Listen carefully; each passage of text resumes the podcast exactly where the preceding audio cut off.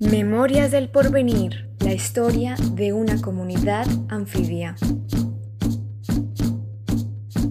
Capítulo 9. Otra batalla.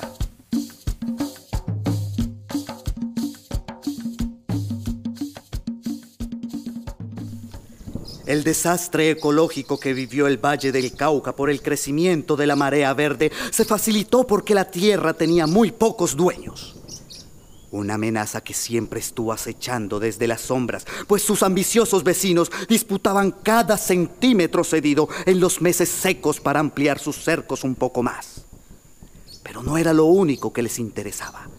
La vegetación que resguardan los alrededores y que es indispensable para la supervivencia de la vida que hay en el territorio estuvo a punto de ser completamente arrasada. ¿Arrasada?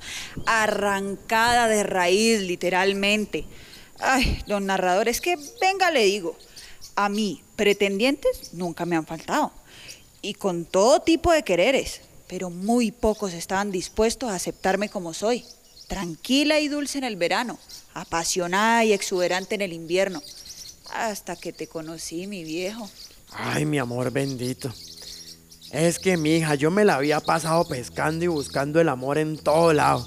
En cada curva del Cauca, desde Juanchito hasta Río Frío, en las lagunas del Pondaje y hasta en el lago Calima. Por eso le insistí tanto a tu hermano para que nos presentara. Él me había contado que vos eras lo más precioso que había en el centro del valle. Ay, mentiras no eran. Lastimosamente no todos mis pretendientes han sido como vos. Estaban los que me querían mansita, venían, me echaban dos o tres lances y si no les respondía como querían, o se echaban un perro, como le decimos aquí, ni el saludo volvían a dar. A eso siempre los devolvía para la casa emparamados y con las manos vacías. Bien aguerrida mi vieja.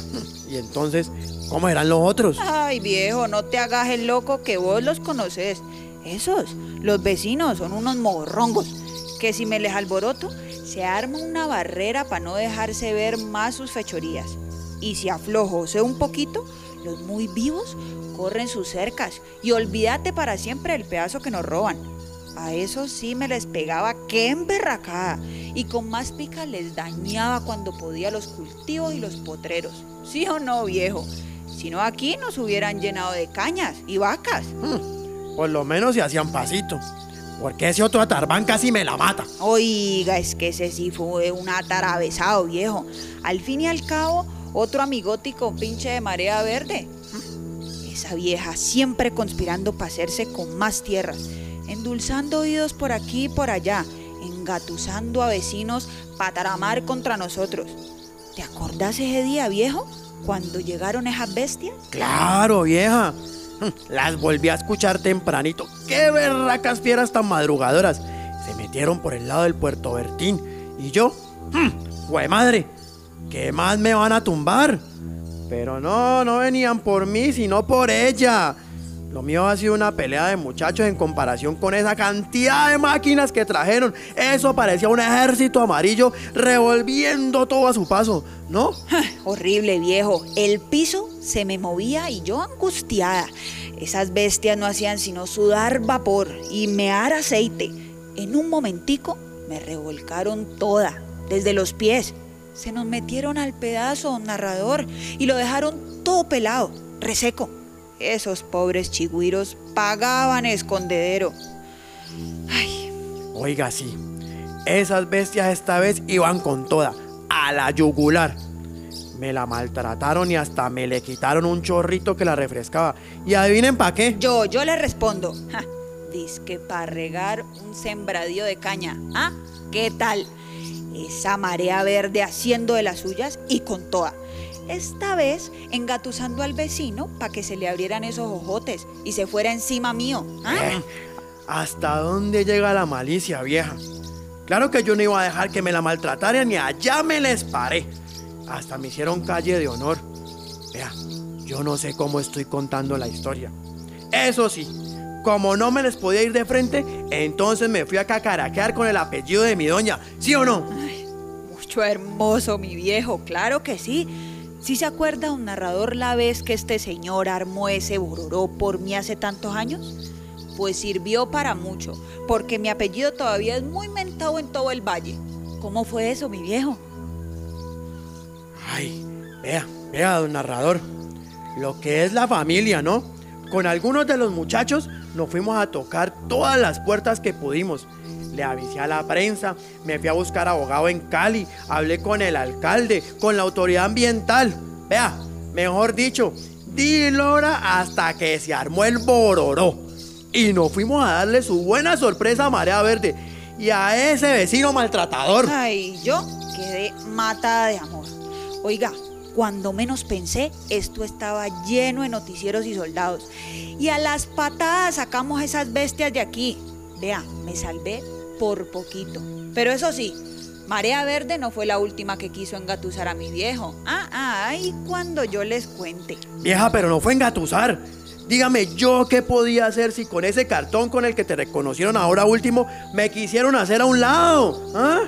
Pues tenía que buscar algo más para hacer y que me pudiera llevar ahí cerquitica vos. Ay, no me vengas con raras que yo te dije que podía seguir. Un momentico, un momentico, un momentico. Vamos a dejar ese pedazo en salmuera mientras coge sabor y hacemos expectativa. Permítanme por ahora cerrar este capítulo, ¿sí? ¿No fue esta la última batalla que tendrá que enfrentar este apasionado amor? ¿Quién es esa otra dama que intentó separarlos? ¿Qué título mundial entró a jugar en esta historia de amor?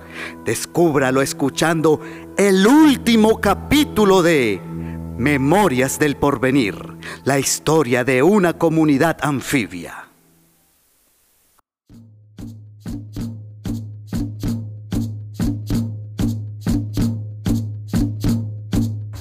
con, con, un, con un terrateniente que aprovechando la sequedad o a- aprovechándose de la cuestión climática del fenómeno del niño, en el 2015-2016, quiso ampliar su frontera agrícola.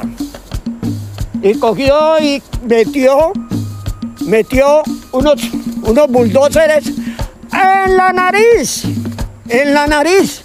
Si aquí yo estoy aquí conversando con ustedes y viene un perro a miarse aquí o a cagarse aquí, pues yo qué hago? Pues yo lo espanto.